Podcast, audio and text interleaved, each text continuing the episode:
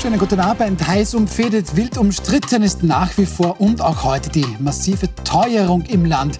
Dann auch die EU, zumindest wenn es nach ÖVP und FPÖ geht. Und ebenso umstritten ein mutmaßlicher Fall von Polizeigewalt in Wien. Das besprechen wir mit Barbara Kollm. Sie sind Vizepräsidentin der Österreichischen Nationalbank, Wirtschaftswissenschaftlerin, Leiterin des Friedrich-Hayek-Institutes und seinerzeit auch Politikerin gewesen für die FPÖ. Schön, dass Sie da sind. Guten Abend. Dann bei uns Veronika Born-Mehner, Arbeitsmarktexpertin, Buchautorin, die erst recht und jetzt aus ganz gutem Grund, wie sie meint, manche Unternehmen lieber an die Kette legen möchte. Zugleich Vorsitzende der Gemeinwohlstiftung Kommune. Herzlich willkommen. Hallo, danke für die Einladung. Und Rudi Fussi, PR- und Politikberater, seit neuerem wirklich leidenschaftliches SPÖ-Mitglied, muss man sagen. Als den neuen Vorsitz der SPÖ, der endet morgen die Mitgliederbefragung, wünscht er sich Hans-Peter Doskozil. Herzlich willkommen. Schönen guten Abend. Wir starten mit unserem ersten Thema. Wenn die Teuerung im Land nicht möglichst schnell gebremst wird, sondern so weitergeht, dann würden Österreich äh, Zustände drohen wie in manchen Südländern. Das sagt WIFO-Chef Gabriel Felbermeier und ermahnt damit die Bundesregierung mit sehr klaren Worten. Felbermeier meint, lässt man die Sache laufen, dann ergeht es uns wie den Südländern der Eurozone nach dem Euro-Beitritt. Damals sind dort die Preise jener der Nordländer davongelaufen mit den bekannten desaströsen Folgen. Die EZB, der Europäische Zentralbank, kann es nicht richten, weil sie sich nach dem Eurozonen Durchschnitt richtet. Frau Kolm, ich bin sehr froh, dass Sie da sind und ich bin auch sehr froh, dass Sie Ökonomin sind. Ich bin ähm, auch da aber kein Ökonom. Was, was meint Felbermeier? Vor welchen Folgen warnt er hier? Und was meint er, wenn er sagt, das Schicksal der Südländer droht hier?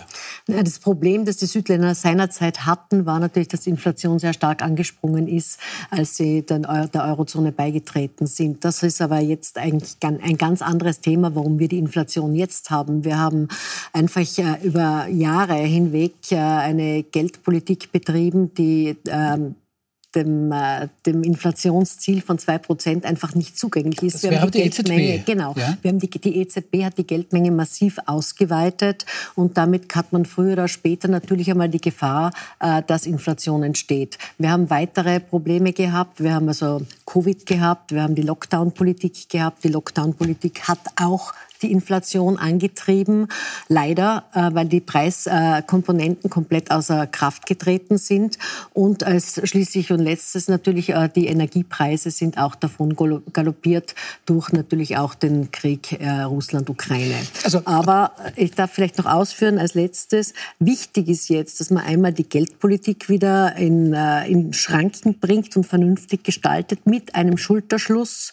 Das ist ganz wichtig mit der Fiskalpolitik. Also Geldpolitik EZB, Notenbanken auf der einen Seite, aber auf der anderen Seite ganz wesentlich eben auch die Fiskalpolitik. Das heißt, jenen zu helfen, die es wirklich brauchen und nicht mit der Gießkanne über alles drüber gehen. Weil das meint ja, glaube ich, Gabriel Felbermeier, der sagt, da kann jetzt die EZB alleine Österreich nicht helfen. Rudi Fussi, wir haben zwei Prozent mehr Inflation als der EU-Durchschnitt. Also das, was Frau Kolm jetzt sagt, trifft zu, aber das greift zu kurz. Was Österreich macht, ja?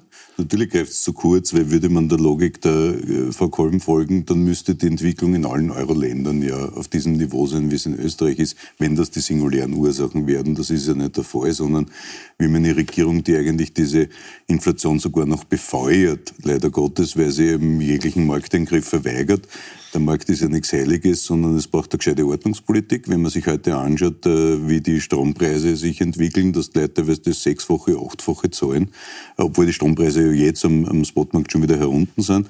Äh, wenn man sich anschaut, äh, dass wir bei den Lebensmitteln eine Inflation im, im, im Bereich von 20, 30 Prozent bei manchen Produkten haben, wo nicht eingegriffen wird, wo man eine staatliche Preiskommission bräuchte. Wenn ich mir anschaue, dass bei uns ja die Mietverträge zum Beispiel nach dem Verbraucherpreisindex äh, inflationsangepasst werden, und ich mir die Zusammensetzung des VBI ansehe, mit völlig realitätsferner Zusammensetzung, ähm, es wird der Strom teurer und dadurch steigen dann automatisch die Mieten. Wir haben jetzt, äh, glaube ich, die vierte Mieterhöhung bei manchen, äh, bei manchen Mieten. Ähm, ich sehe es nur bei mir selber, bei mir ändert sich die Sparquote. Ja, okay, es bleibt man weniger über und bei der Frau Kolm auch. Aber das wirkliche Problem ist doch bei uns, dass diese Inflation tatsächlich dazu führt, was Felbermeier sagt. Weil wenn man sich die neuesten Studien anschaut, auch dieser Befragung, die jetzt äh, öffentlich publiziert wurde, dass von den Armutsbetroffenen jeder Zweite sich nicht einmal eine warme Mahlzeit leisten kann oder die Wohnung heizen. Äh, oder dass wir hunderttausende Kinder in Armut haben, dass wir eineinhalb Millionen Leute in, in, in, unserem Land haben, in einem der reichsten Länder der Welt, die nicht wissen, wie sie die nächste Miete zahlen. Äh, dann braucht man keiner kommen mit, wir haben keine Probleme, sondern ich, die Regierung ist unfähig das überhaupt nicht ja. gesagt. Im Gegenteil, ich habe ja, ich gebe Ihnen ja vollkommen recht mit dem, was Sie jetzt analysiert Ein haben. Nur ich habe, nein, nein, nein, überhaupt nicht. Warum? Wir reden da ja ganz freundlich miteinander. Ich habe nur die Metaebene gesehen. Sie sind schon weiter runtergegangen, haben weiter runter dekliniert. Und wenn Sie mal genau zugehört hätten, hätten Sie ja gehört, genau dass, ich, dass ich gesagt habe, dass das Gießkannenprinzip, das die Politik angewandt hat in Österreich, einfach nicht funktioniert und dass es einfach sehr schlecht war und dass es überhaupt nicht treffsicher war. Ja, ja. Und dass genau jene Leute, die dringend, die wirklich die Hilfe gebraucht hätten, durch den Rost gefallen sind. Aber und ich habe es erweitert um die Ordnungspolitik, die Sie nicht erwähnt hat, nämlich den fehlenden Markteingriffe. Und es freut mich sehr, dass Sie die Ordnungspolitik ja. angesprochen haben. Guter Start in die Sendung von euch beiden, aber ich möchte auch sehr gerne mit, mit Frau Born-Mehner sprechen. Ähm, was sind da jetzt, ich gehe nochmal zurück auf die Zustände der Südländer. Ähm, und Herr Fuß hat das schon angesprochen, Armut ist hier tatsächlich ein drängendes Thema. Das frisst sich, hört man immer mehr in den Mittelstand ein. Jetzt sagt aber Felbermeier auch, sozialpolitisch kann ich das gar nicht mehr lösen. Also jetzt den Bedürftigen ja. Geld zu geben alleine, das wird jetzt gar nichts mehr helfen, ja. sondern an dem Punkt waren wir eigentlich letzten Juli oder August. Also ich kann mich daran erinnern, dass letzten Juli, August, wie wir so viele Mails bekommen haben, dass wir gar nicht mehr gewusst haben, wann wir die alle beantworten sollen, ähm, mit Schilderungen, die Ebenso Sachen wie, ich esse nur noch eine Mahlzeit pro Tag. Das haben uns die Leute letztes Jahr, Juli, August geschrieben. Inzwischen sind wir an dem Punkt, wo es nicht mehr darum geht, kann ich mir eine Mahlzeit pro Tag leisten, sondern eher in dem, wie verhindere ich das, dass ich obdachlos werde. Also es hat sich schon extrem gesteigert, das Ganze. Und ich glaube, das ist das, was vielen noch gar nicht bewusst ist, dass es überhaupt nicht mehr darum geht, ähm, dass Menschen in der Ernährung eingeschränkt sind und sich ungesund ernähren müssen, dass Frauen keine Damenhygieneprodukte mehr kaufen können, weil die in Österreich so übermäßig teuer sind, dass es an den Lebensmitteln scheitert, sondern dass es eben wirklich um die Existenzgrundlage geht. Und ganz viele, die letztes Jahr Stundungen vereinbart haben, können das jetzt nicht mehr, weil das schon wieder sechs, neun Monate her ist. Leute schreiben uns die Kontodaten ihrer Vermieter, weil sie sagen, bitte überweist mir kein Geld auf mein Konto, weil mein Konto wird von der Bank gepfändet, weil ich so viele Minus bin. Das heißt, wenn wir denen jetzt Geld überweisen, dann zieht die Bank das sofort ein. Und deswegen sagen sie, bitte überweisen uns das Geld dem Vermieter. Das sind absurde Zustände. Und dass es so extrem drastisch ist, dass ich hoffe nur, dass das noch nicht angekommen ist, weil ansonsten kann ich in keinster Weise nachvollziehen, wie der Martin Kocher zu solchen Aussagen kommt, wie ist ja eh nur ein paar Monate erhöhte Inflation. Also der oder, hat es also, gesagt, ja. Genau, oder wie zum Beispiel auch in, in, in, in der, im Mittagsjournal oder in der Pressestunde andere Kommentare dann noch vom Finanzminister Brunner kommen sind, wo ich mir auch an den Kopf griffen und mir gedacht habe, wie kann man so dermaßen abgehoben sein? Also ich kann das nur so erklären, dass der jeglicher Kontakt zur normalen Bevölkerung nicht mehr besteht, weil die normale Bevölkerung leidet schon. Also ich rede von Leuten, die erwerbstätig sind, die sich ihr Leben nicht mehr leisten. Aber Frau Kolm, äh, empfinden Sie das auch als abgehoben, als asozial, wenn hier aus der Politik... Asozial habe ich nicht gesagt, aber man könnte... Ich, ich habe das ergänzt, ja, also abgehoben, ist es asozial oder einfach versteht man es nicht, weil man halt nicht in der Situation ist. Man hat, man hat, glaube ich, geglaubt, mit diesen Gießkannen äh, drüberfahren, dass man dann die Probleme löst. Das tut man nicht. Im Gegenteil, man hat das nur aber noch das befeuert. War, das man hat es ja, man hat's befeuert. Und ja. das hat jeder, jeder Ökonom hat damals gewarnt ja. und gesagt, das geht nicht, das bringt überhaupt nichts. Man muss ganz andere Maßnahmen treffen und setzen, so wie man zum Beispiel in Spanien hinkt, zum Beispiel ein gutes Beispiel. Spanien hat es massiv getroffen. Die waren mit der Inflation weit vor uns dran. Also schon letztes Jahr im Sommer haben die den Peak gehabt. Da geht es Gott sei Dank jetzt schon wieder etwas etwas besser im Vergleich.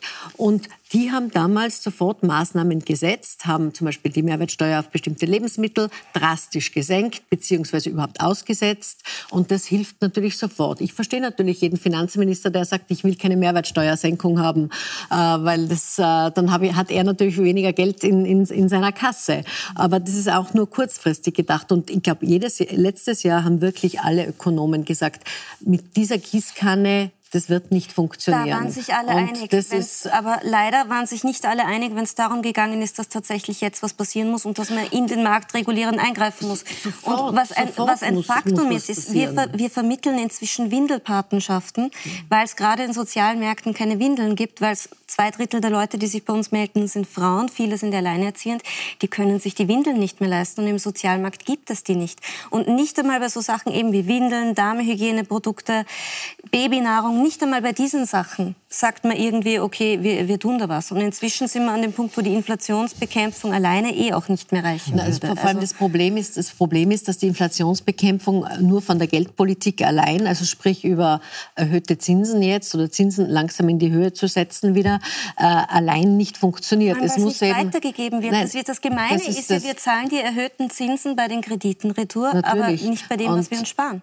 Aber das das, darf ich mal, Deswegen darf muss die Normalisierung der Geldpolitik dringend erfolgen und eigentlich hätte sie schon im Jahr 2015, 2016 erfolgen sollen. Aber es hat die EZB, die EZB ja lange auch gesagt, nein, die Inflation wird kein Problem sein. Das soll an der Stelle jetzt auch genannt werden. Ja, das war ein großer, das Fehler. Ein großer Fehler. Das freut jetzt viele Menschen, die jetzt schon Windelpartnerschaften brauchen, dass man das leider so, nicht gesehen dass man das nicht gesehen hat. Ist, man wollte ähm, es nicht sehen, drückt man es mal so Das ist es, danke man für die klaren Worte.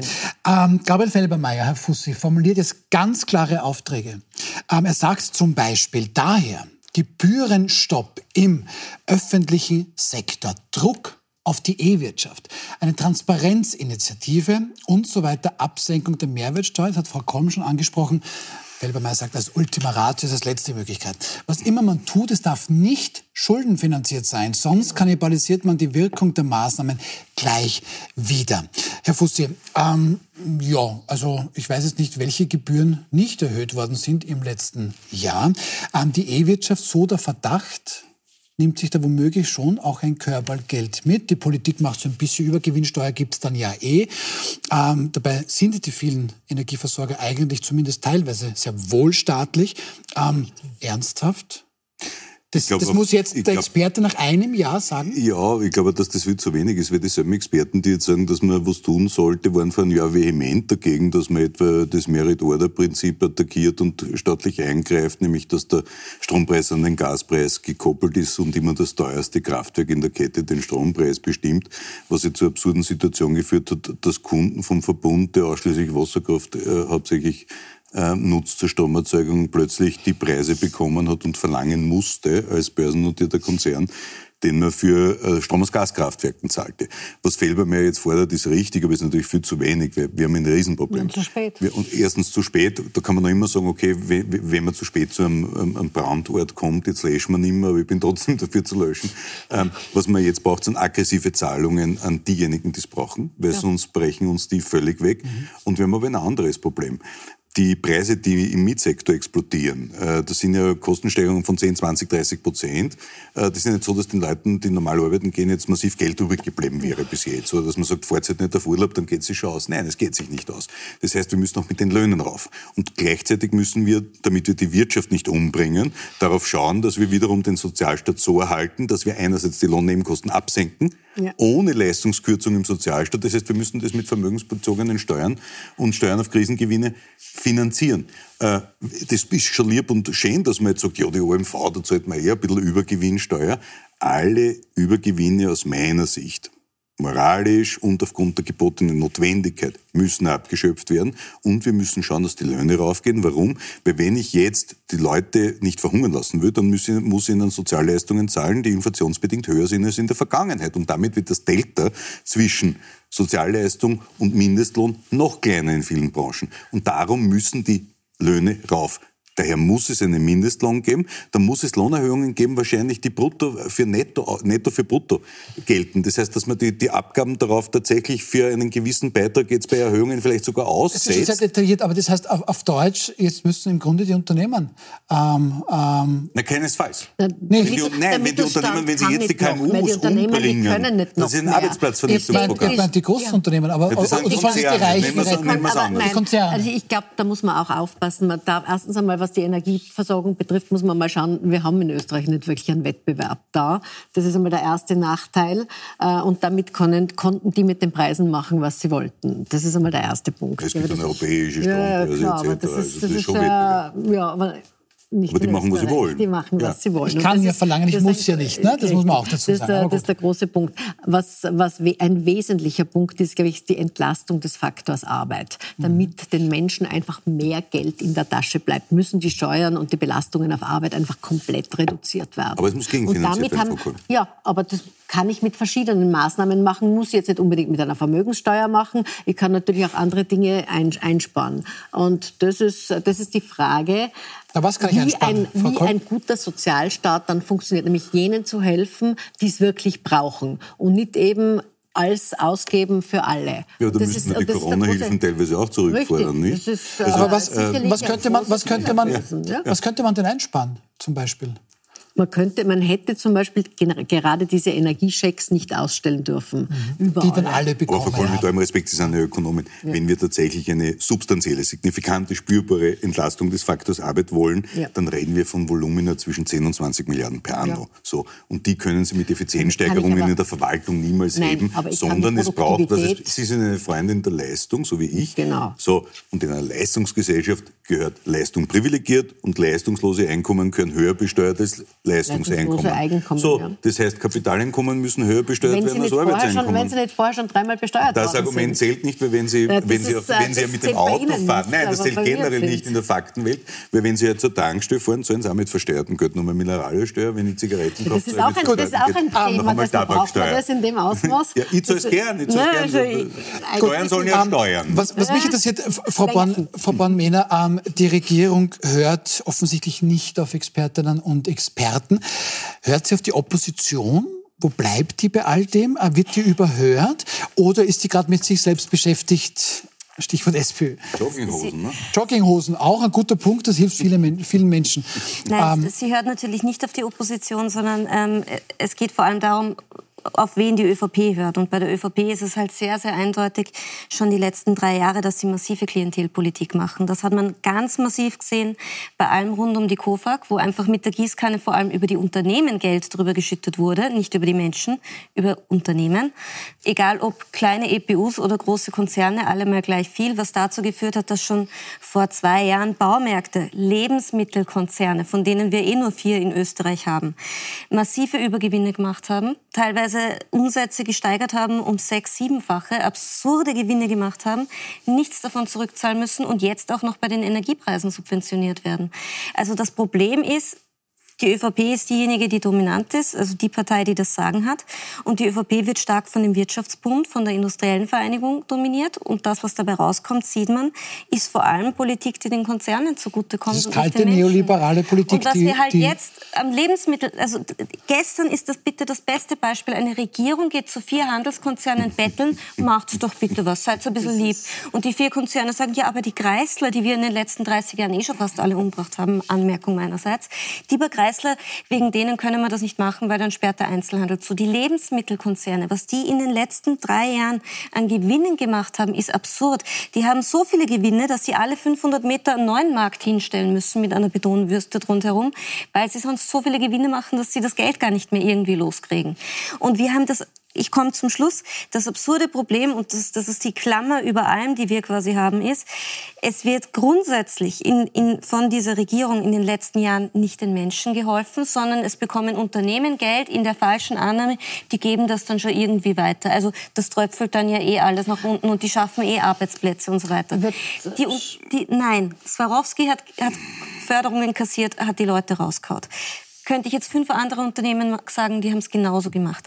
Das heißt, die machen Gewinne, schicken ihre Leute in die Kurzarbeit, schmeißen ihre Leute raus oder so wie jetzt sagen, ja, aber die Kreisler und gehen mit den Preisen nicht runter und erhöhen zufällig alle exakt in dem gleichen Ausmaß die ich Preise nur ganz für ihre kurz dazu sagen, Eigenmarken. Also, äh, es ist wichtig, man darf nicht alles unter einen äh, Topf, in einen Topf werfen. Es ist immer es ist ein großer Unterschied zwischen KMUs und Kleinunternehmen, Mittelstand, Familienunternehmen, EPUs und Großkonzerne internationalen Großkonzernen. Das ist einfach ein großer, ein massiver Unterschied. Ja. Und da liegt auch die Verantwortung einfach auch eine andere, ist eine andere bei einfach einem, Unterne bei einem familiengeführten Unternehmen, äh, beim kleinen Betrieb ist es, wird da ganz anders gedacht. Und äh, Sie müssen ja dafür sein, dass diese Marktdominanz dieser vier Lebensmittelkonzerne zerschlagen wird, wenn ich Hayek richtig ich, verstehe, ich, oder? Ich sprich jetzt gar das ist nicht ja fast eine Monopolbildung. Ich sag, wir, haben, wir haben viel zu wenig Wettbewerb. Ja. Wenn wir genau. schauen, wenn wir schauen in Deutschland, wir haben, es gibt eine Studie, wonach zum Beispiel die Lebensmittelpreise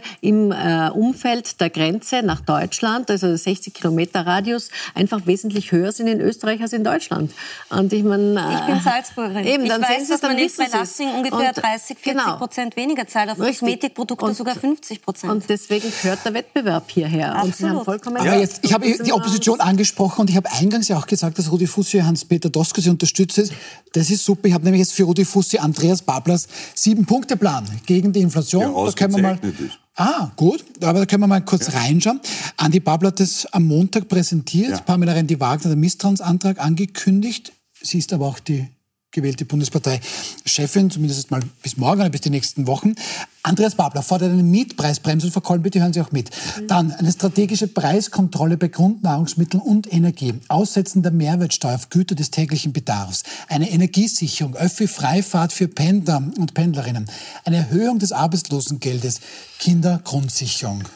Ähm, was Sie finden also es gut? Man, nein, wenn man sich die Liste durchschaut, der Mietpreisbremse ist allein schon deshalb notwendig. Man muss jetzt einmal die Mieten einfach einfrieren. Wie ich erwähnt habe, vor ein paar Minuten hängen ja die Mietpreiserhöhungen am VPI äh, warum jetzt irgendwelche, haben ja Immobilienkonzentration, das 1%, 40% der Immobilien besitzt, warum die jetzt von 20, 30-prozentigen Steigerungen profitieren sollen.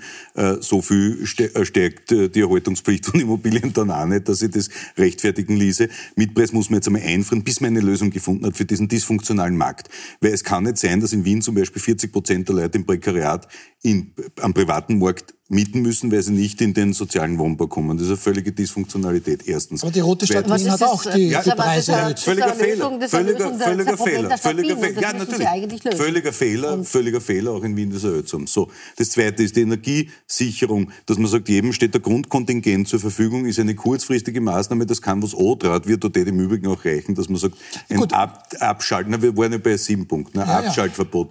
Ja. Äh, diese Maßnahme, was mir da fehlt, ist tatsächlich der strikte Markteingriff, nämlich neben den amtlichen Preiskontrollen bei Lebensmitteln und wirklich Preise festzusetzen bei manchen Bereichen, die das tägliche Leben betreffen, muss es einfach einen massiven Eingriff in den Strompreis und in die Art und Weise der Strombildung geben. Was wird denn Hans-Peter Hans Doskozil? Ähm das weiß ich nicht, müssen Sie den Hans-Peter Doskozil einladen. Okay, wunderbar. Aber der Hans-Peter Doskozil hat in Burgenland bewiesen, mit einer Heizkostenbremse, also Wärme, Wärme, Wärmebremse, Wärmedeckel, äh, mit, mit der Umsetzung des Mindestlohnes, mit aggressiven Zahlungen für, für, für Bedürftige, mit einer, mit einer entschlossenen Sozialpolitik, dass man Dinge tun kann. Mhm. Wenn man an der Regierung... Genau der Vorwurf, Verzeihung, das, das war zielgerichtet, aber der, Politik. der Vorwurf an die Regierung, es ist völlig mhm. wurscht im Übrigen, was die SPÖ will, weil die SPÖ ist nicht in der Verantwortung. Ich kann ja nicht jemandem sagen, der auf der Ersatzbank sitzt, warum er keine Tore schießt, mhm. sondern die Regierung ist jetzt in der Verantwortung. Die ist in charge. Die wurde gewählt, hat nur mehr 30 Prozent der Bevölkerung hinter sich, wenn man Umfang glaubt, oder 33 Prozent, was auch immer, auf jeden Fall die Mehrheit jedenfalls nicht. Und die sind gewählt, etwas zu tun. Was sie tun ist, sie laden zu Gipfeln ein, sie führen Gespräche, der Kanzler fährt nach Afrika, was er dort verloren hat, weiß ich nicht. Er war in einer Hundeschule, das würde ich jetzt nicht unterschätzen. Wurscht, ja. war, äh, das hilft niemandem. Mhm. Weil der Punkt ist nämlich der, selbst reiche Menschen in Österreich und wohlhabende Menschen werden keine Gaude haben, wenn du nicht mehr sicher über die Straßen gehen kannst, weil die sozialen Unruhen starten werden. Und wir sind nicht mehr weit davon entfernt. Weil wenn Leute keine Mieten mehr zahlen können, wenn Obdachlosigkeit droht, wenn man seine Kinder nicht mehr ernähren kann, kann ich dann nämlich erzählen, was Leute dann aufführen werden.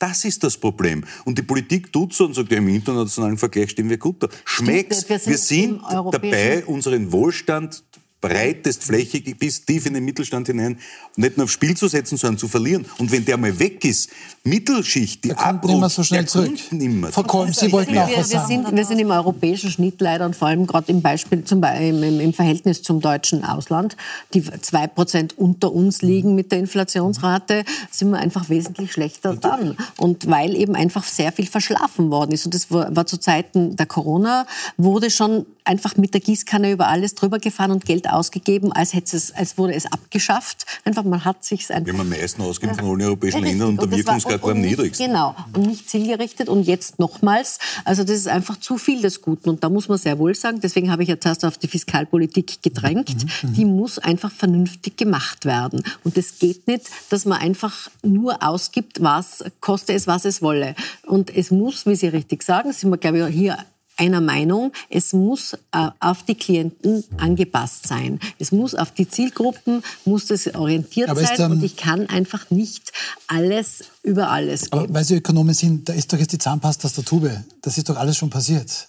Wie geht es jetzt weiter? Wie kann man Ne, das jetzt, einfangen? jetzt müssen wir, und das, ich meine, es, wir fangen jetzt Gott sei Dank seit einem Jahr, äh, hat die, äh, die EZB, die Europäische Zentralbank, angefangen, die, äh, das APP, das Asset Purchasing Programm einzufangen. Da haben wir ja schließlich innerhalb von seit 2015 Also das ist das- 3,3 Milliarden aufgebaut und in der Covid-Zeit mit dem Pandemic Emergency Purchasing Billionen. Program noch einmal, Billionen, 1, ja. Billionen, Billionen, ja. noch einmal 1,7 dazu. Billionen, In zwei nicht Milliarden, ne? In, in Ja. zwei Jahren, in zwei Jahren, also fast doppelt so viel. Das heißt, So, die EZB hat ja die Staatsschuldung, ah, die, die, die Staatsfinanzierung mit- übernommen ein mit, bisschen. natürlich, Ne? und hat das alles angefeuert dadurch, durch diese verfehlte Geldpolitik, die eben unter Draghi, äh, die Draghi... Aber jetzt verschärfen Sie es noch, indem Sie die. Zinsen erhöhen. Weil die Situation, die wir jetzt kriegen, muss- ist, das werden Sie sehen, nämlich ich wir werden eine, die große Gefahr, wir prophezeien das, Frau Kohl, die große Gefahr, die wir jetzt haben, ist, wir haben tausende Immobilieninvestoren, die mit flexiblen Mhm. Zinsen operieren.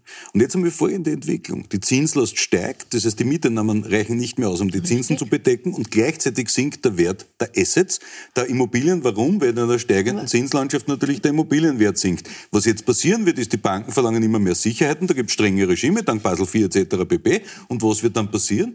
Wir werden dort auch einen Deswegen erleben. habe, ich ja, deswegen habe ich ja genau gesagt, dass man eigentlich schon viel früher mit der Zinserhöhung beginnen hätte sollen, einer richtig. Normalisierung der Geldpolitik. Und damit können sich Le- Leute auch was ansparen, können Kapital bilden und binden und genau jene Unternehmen... wir die sind Aber schon sehr- der Nationalbank, dann sorgen Sie doch bitte Wir- dafür, das dass wenn eine Bank... die EZB. Nein, das weiß ich schon, aber wir- Sie könnten sich wenigstens dafür einsetzen, wenn Sie schon in der Nationalbank sitzen, äh, geschätzte Frau Kolm, dann, wenn eine Bank in Österreich Kreditzinsen erhöht, dann sollte sie rechtlich dazu verpflichtet werden, in selben Umfang die Sparzinsen erhöhen zu Ja, müssen. Das ist, äh, da bin ich auch nur auf der einen Da Seite nehmen und auf der anderen klar. Seite nicht geben, weil wir haben eine Entwertung von 10 Prozent.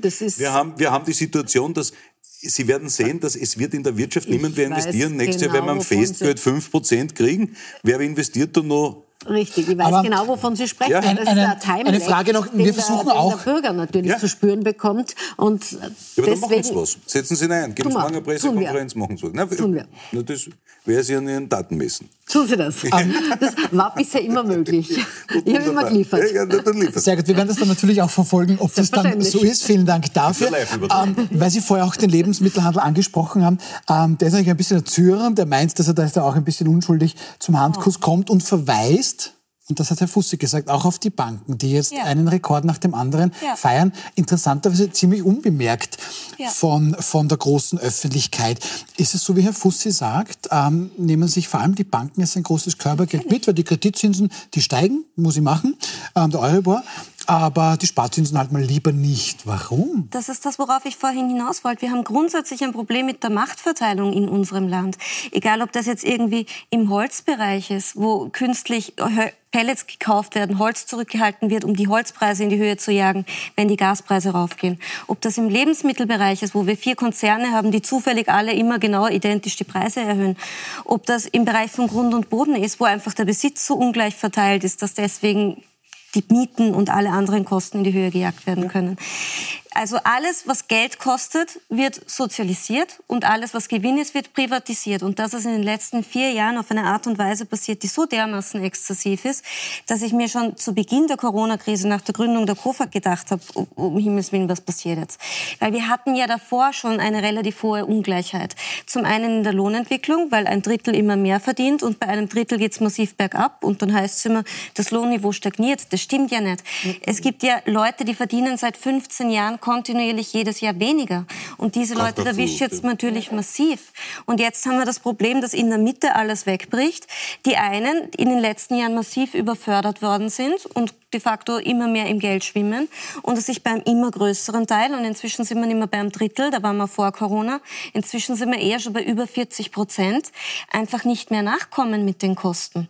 Das heißt, die soziale Ungleichheit, die Schere geht einfach massiv auseinander. Und was man da jetzt machen müsste, wäre massiv um, umverteilen. Und zwar in dem Sinne, dass man sagt, man, man geht mit der Lohnsteuer massiv runter bei Ja. den Ja. unteren Einkommen, nicht die Lohnnebenkosten. Ich rede von der Lohnsteuer, da sind wir uns, glaube ich, uneinig.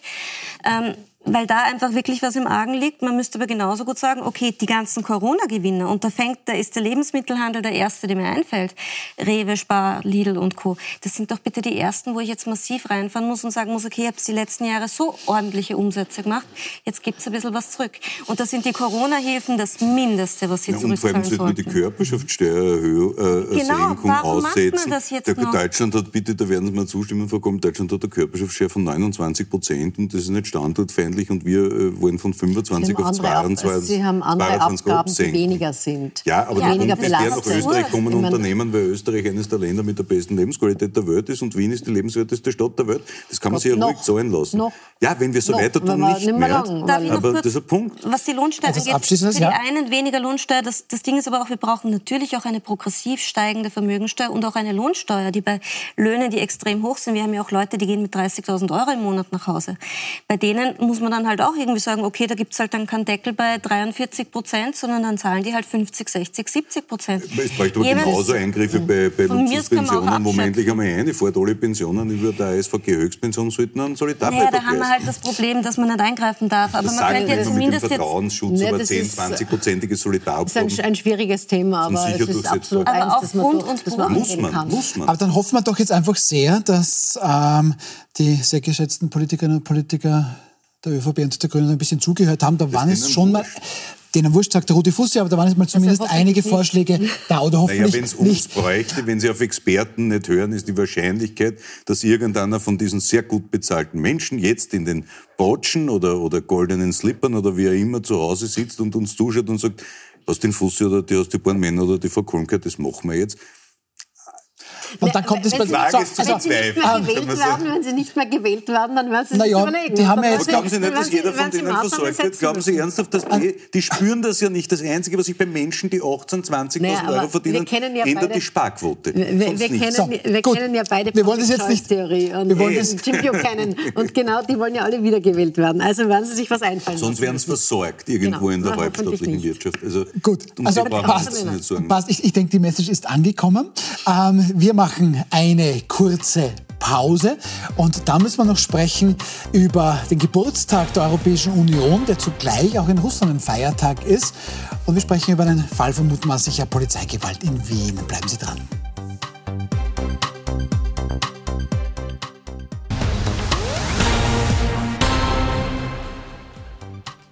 Willkommen zurück bei Wild umstritten. Am 8. Mai 1945 ergibt sich das Regime der Nationalsozialisten. 78 Jahre, also fast 80 Jahre später, kritisiert jetzt der deutsche Philosoph und auch der ehemalige Präsident des Europäischen Jüdischen Kongresses, Michel Friedmann, letzte Woche bei einer Gedenkveranstaltung im Parlament die FPÖ, aber vor allem auch die ÖVP scharf. Hören Sie da mal rein. Die andere Seite ist, dass in diesem Parlament demokratisch gewählt, was die Partei aber noch nicht zu einer demokratischen macht, eben die Würde des Menschen nicht von allen Menschen hier respektiert wird, dass hier Menschen diskriminiert werden von dieser Partei und dass diese Partei sagt, einige sind niemand, jedenfalls Menschen zweiter und dritter Klasse. Vor 20 Jahren hatte ich die Ehre, als Präsident des Europäischen Jüdischen Kongresses dem Heldenplatz zu sprechen.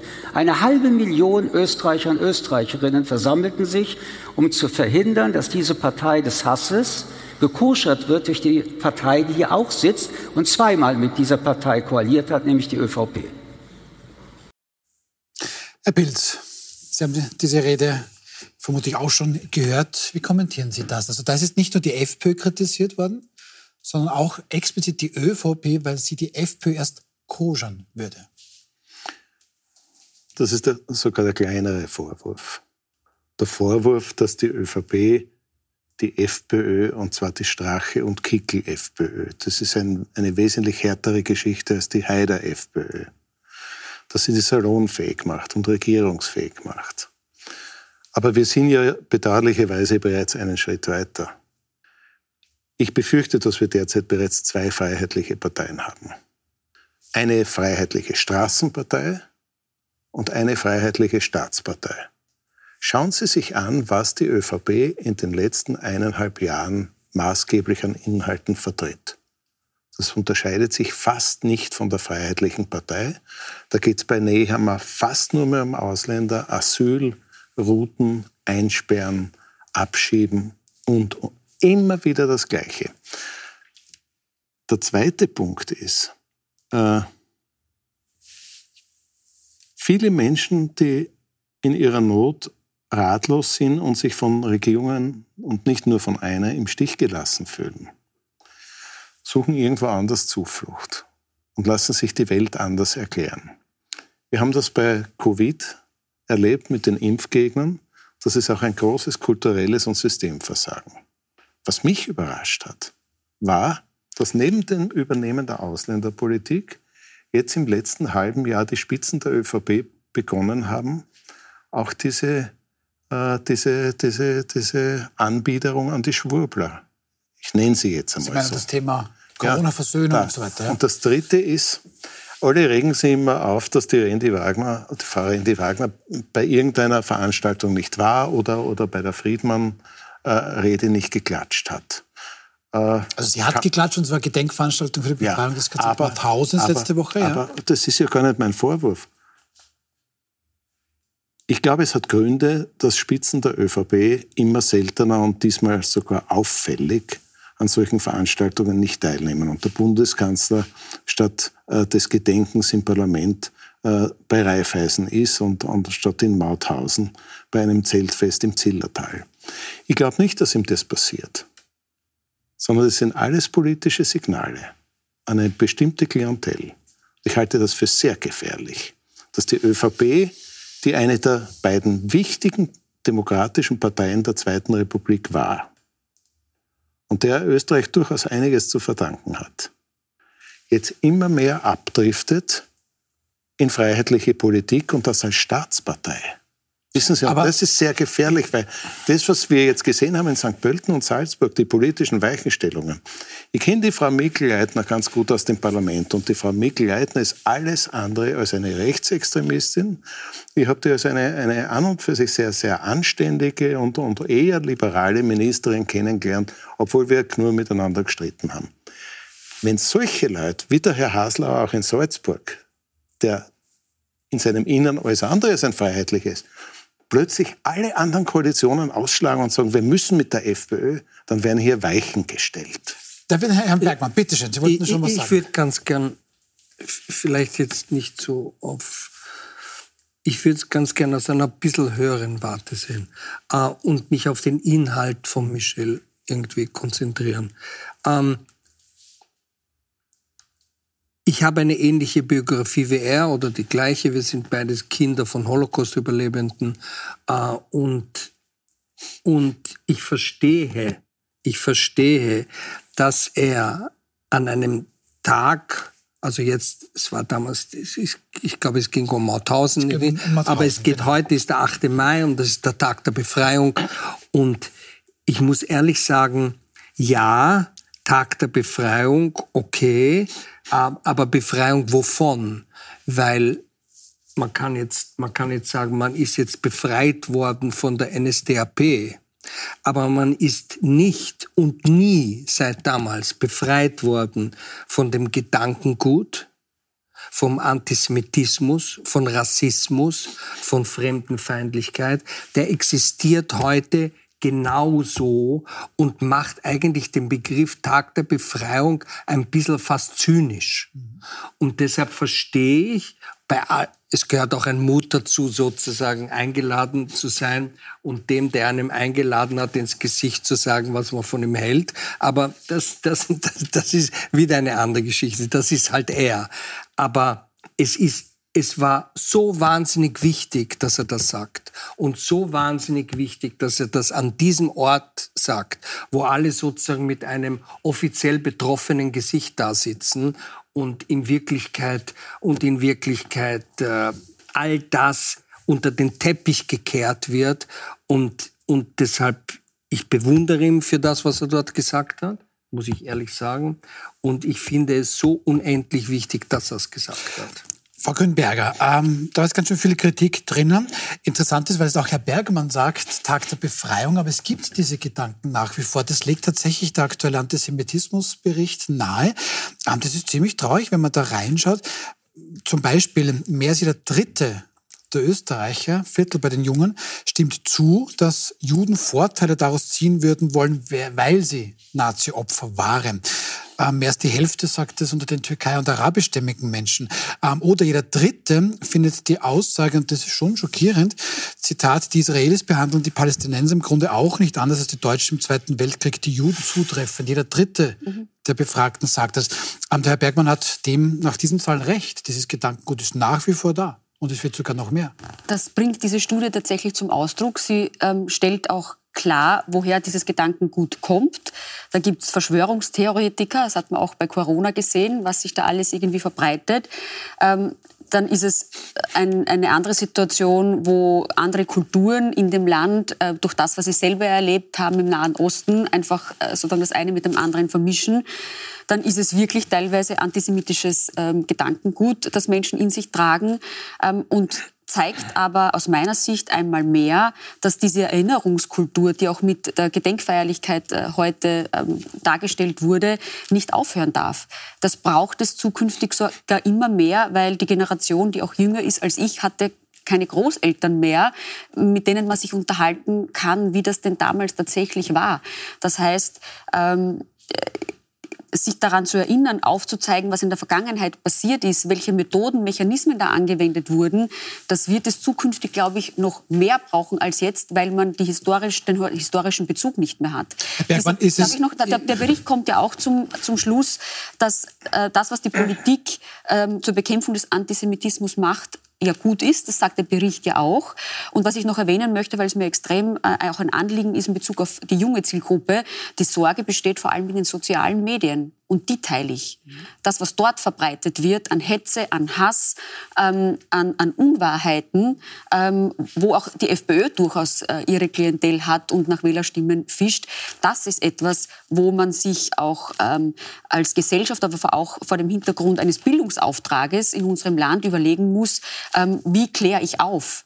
Wie, wie trete ich an junge Menschen heran? Wie sozusagen schütze ich äh, vor Fake News, um jetzt einen allgemeinen Begriff äh, zu strapazieren? Herr Bergmann, ist es, ist es so einfach, unter Anführungszeichen, ähm, Fake News stimmt, das haben wir tatsächlich an Corona gesehen. Aber was denken Sie, wenn Sie solche Zahlen hören und wie erklären Sie sich diese Zahlen? Weil im Grunde, also meiner einer war noch mit der Schule, ähm, in dem Fall tatsächlich in Mauthausen ein sehr bedrückendes Erlebnis. Ähm, und wir begehen jedes Jahr den Tag der Befreiung. Was bräuchte es denn darüber hinaus? Weil Antisemitismus offensichtlich tatsächlich wieder im Steigen. Ähm, vielleicht lassen Sie mich einen halben Satz Natürlich. sagen. Ich habe auch mit meinen Großeltern nicht darüber sprechen können, mhm. aus dem einfachen Grund, weil sie nämlich vergast worden sind.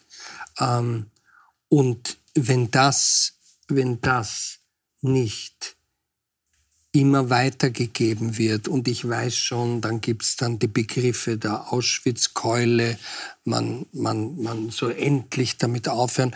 Meine Eltern, ich habe auch einen Tag der Befreiung. Mein Tag der Befreiung war nicht oder ist nicht der 8. Mai. Mein Tag der Befreiung ist der 27. Jänner. Meine Eltern sind befreit worden im KZ Auschwitz von der Roten Armee. Und wenn sie nicht befreit worden wäre, würde ich heute hier nicht sitzen. Also mein Tag der Befreiung, jeder hat so seinen Tag der Befreiung. Und das muss endlich einmal irgendwie klar gemacht werden. Es gibt ein riesiges Problem. Sie brauchen für Antisemitismus keine Juden. Das ist, das ist nachgewiesen. Antisemitismus ist ein Phänomen, das auch funktioniert, wenn es keine Juden gibt. Und das ist natürlich eine Frage der Bildung, das ist natürlich eine Frage der Erziehung. Äh, aber wenn, wenn alles immer, und das ist ja leider Gottes die österreichische Mentalität, und das zieht sich ja durch die anderen Themen, die wir heute, die bei weitem nicht diese Tragweite haben, dass alles immer unter den Teppich gekehrt wird, ja, dann, dann brauchst du einfach irgendwann einmal irgendjemanden, der all die Dinge einmal aus dem Teppich herausholt und wieder hinlegt. Ich bin davon überzeugt, dass die Jungen keine Ahnung haben. Aber wie kann es sein, dass man davon keine Ahnung mehr hat? Wie kann das sein? Was ist das für eine Gesellschaft, die keine Ahnung mehr davon hat? Was ist das für eine Gesellschaft, die glaubt, es waren immer nur die anderen? Nein, es waren nicht immer nur die anderen. Jetzt, und jetzt gibt es ja eine, eine Partei, in der der Antisemitismus, in der diese, diese ganze Nazi-Verharmlosung und so weiter zu Hause ist. Keine Angst, jetzt schimpfe ich nicht über die ÖVP. Natürlich, das ist die Freiheitliche Partei. Ja. Und jetzt gibt es politische Entscheidungen und die sind früher anders getroffen worden und ich hoffe, dass das in Zukunft auch wieder, auch wieder passiert. In St. Pölten und in Salzburg werden andere, wären andere Regierungen möglich gewesen.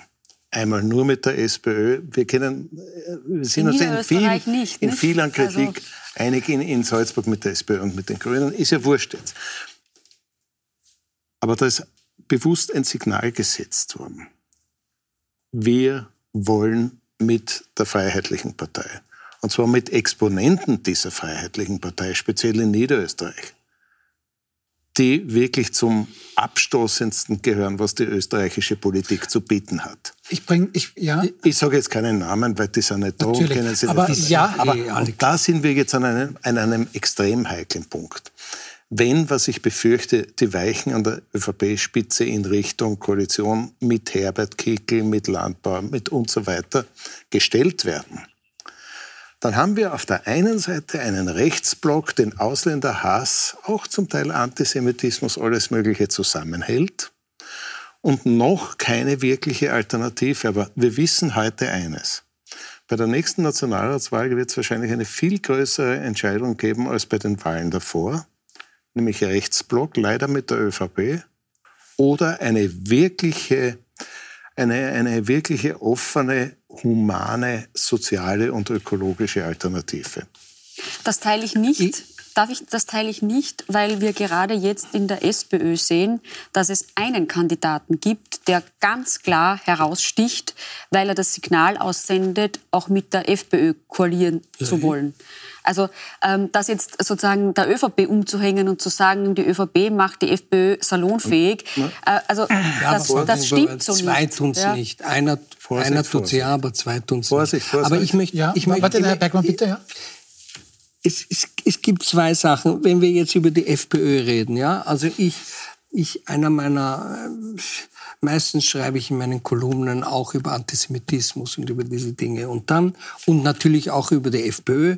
Und dann sagt man mir immer, na glauben Sie, dass alle, die jetzt die FPÖ wählen, Nazis sind? Die Antwort lautet nein. Ich glaube nicht, dass alle, die FPÖ wählen, Nazis sind. Aber ich glaube, dass alle, die FPÖ wählen, wissen, dass es in der FPÖ Nazis gibt. So. Und da möchte ich wissen, wie, wie, wie geht das, wie, wie geht das? Und, und, ähm, und äh, was, was der Friedmann auch noch einmal gesagt hat, weil er, weil er, weil er, glaube ich, sozusagen pauschal die Antidemokraten dort irgendwie auf den Pranger gestellt haben. Demokratisch gewählt wurden, aber nicht so, demokratisch sind, sagt Und Friedmann, das ja? ist der Punkt. Und das ist der Punkt. Kein Mensch sagt, dass die FPÖ nicht demokratisch gewählt wird. Aber aber zeigen Sie mir, dass die FPÖ eine demokratisch agierende Partei ist. Sie werden es mir nicht zeigen können. Und dieses ständige, ja, aber die sind ja gewählt und sie sind kein Demokrat, wenn sie das nicht anerkennen. Ja, sie sind demokratisch gewählt, aber das macht sie noch nicht zu einer demokratischen Partei. Aber äh, Herbert Kickl hat jetzt letzte Woche auf einem ähm, rechten Kongress in Budapest gesprochen. Da hat er dann gemeint, Viktor Orban macht das Ganze richtig toll. Ähm, was macht da die ÖVP, wenn sie quasi in Richtung FPÖ blinkt, was ja Karl Nehammer oder die ÖVP ja tatsächlich tut? Ähm, sie legitimiert doch die FPÖ oder, oder verkürzt sich das? Das sehe ich ganz anders, weil die Positionierung, die die ÖVP einnimmt, äh, ist in manchen äh, Fragen, vielleicht äh, gerade in Bezug auf Asyl- oder Ausländerpolitik, sicherlich der FPÖ näher als den Grünen. Also ich glaube, da sind wir uns hier am Tisch einig, aber das macht die ÖVP noch lange nicht zu einer Partei, die die FPÖ salonfähig macht. Und dem Wähler das Recht abzusprechen, ich, Herr Bergmann, ich verstehe Ihre äh, Argumentationslogik, die stimmt auch, aber am Ende des Tages entscheidet dann doch der Wähler. Äh, und dem Wähler kann man nicht sagen, er hat eine falsche Entscheidung getroffen oder er ist dumm. Ich habe nur in den letzten äh, Jahrzehnten, muss ich jetzt schon sagen, auch den Teilüberblick, wo ich selber in der Politik war, erlebt. Je mehr man die FPÖ ausgegrenzt hat, je mehr man hingehaut hat, je mehr sozusagen auch Journalisten, die schlecht geschrieben und schlecht geredet haben, desto höher sind, ist der Zuspruch in der Bevölkerung geworden. also diesen Fehler dürfen wir nicht machen. Ich, ich glaube aber nicht, dass das der Grund war. Über den Grund haben wir in der ersten Runde geredet. Wenn die, die Leute nicht mehr wissen, wie es weitergeht mit der Miete, mit dem Spital, mit dem Pflegebett, also, mit allen... Das, das, ist ein, halt das, ist ein, das, ist ein, guter Punkt, weil da kommt der eine auf den Platz, der dann sagt, du, pass auf, ich kann das ja alles viel besser, muss den Wahrheitsbeweis zunächst nicht antreten. Ich kriege schon wahnsinnig ungern ins Wort, aber wir sind tatsächlich am Ende der Sendezeit. Ähm, seid mal nicht böse, wir wollten ja auch über König Charles sprechen. Das war eigentlich mein Lieblingsthema. Das war Ihr Lieblingsthema? Weil dazu habe ich, mich überhaupt nichts zu sagen. Ich habe dazu nichts zu sagen. ähm, ja, ich glaube, wir sind uns einverstanden. Aber was ähm, wäre mit einer Sondersendung, wo wir über Krönungszeremonien Wo vor allem Sie über Krönungszeremonien und, und Vergleiche über die Jahrhunderte... Nein, Sie möchten auch kommen. Gut, ähm, bevor uns die Briten ähm, nicht mehr wohlgesonnen sind... Darf ich noch sagen, dass der Van der Bellen einen sehr schönen Frag war super schöner Das war meine Hauptbotschaft. Aber er hat auch gesagt, er ist leidenschaftlicher Republikaner. Zum Gut, Glück. Ja. Zum Glück. Ja, jetzt haben wir es doch noch ein bisschen gehabt, ne? Ja. König Charles. Nein, ich danke sehr, sehr herzlich für die spannende Runde. Ähm, wichtiges Thema, dass wir da die wichtigen Themen, die wir besprochen haben. Danke ans Zusehen für Sie. Morgen bei uns die Vizepräsidentin der Österreichischen Nationalbank Barbara Kolm, Arbeitsmarktexpertin Veronika Born-Mehner und PR-Berater und mittlerweile wieder SPÖ-Mitglied Rudi Fussi. Wir sehen uns morgen.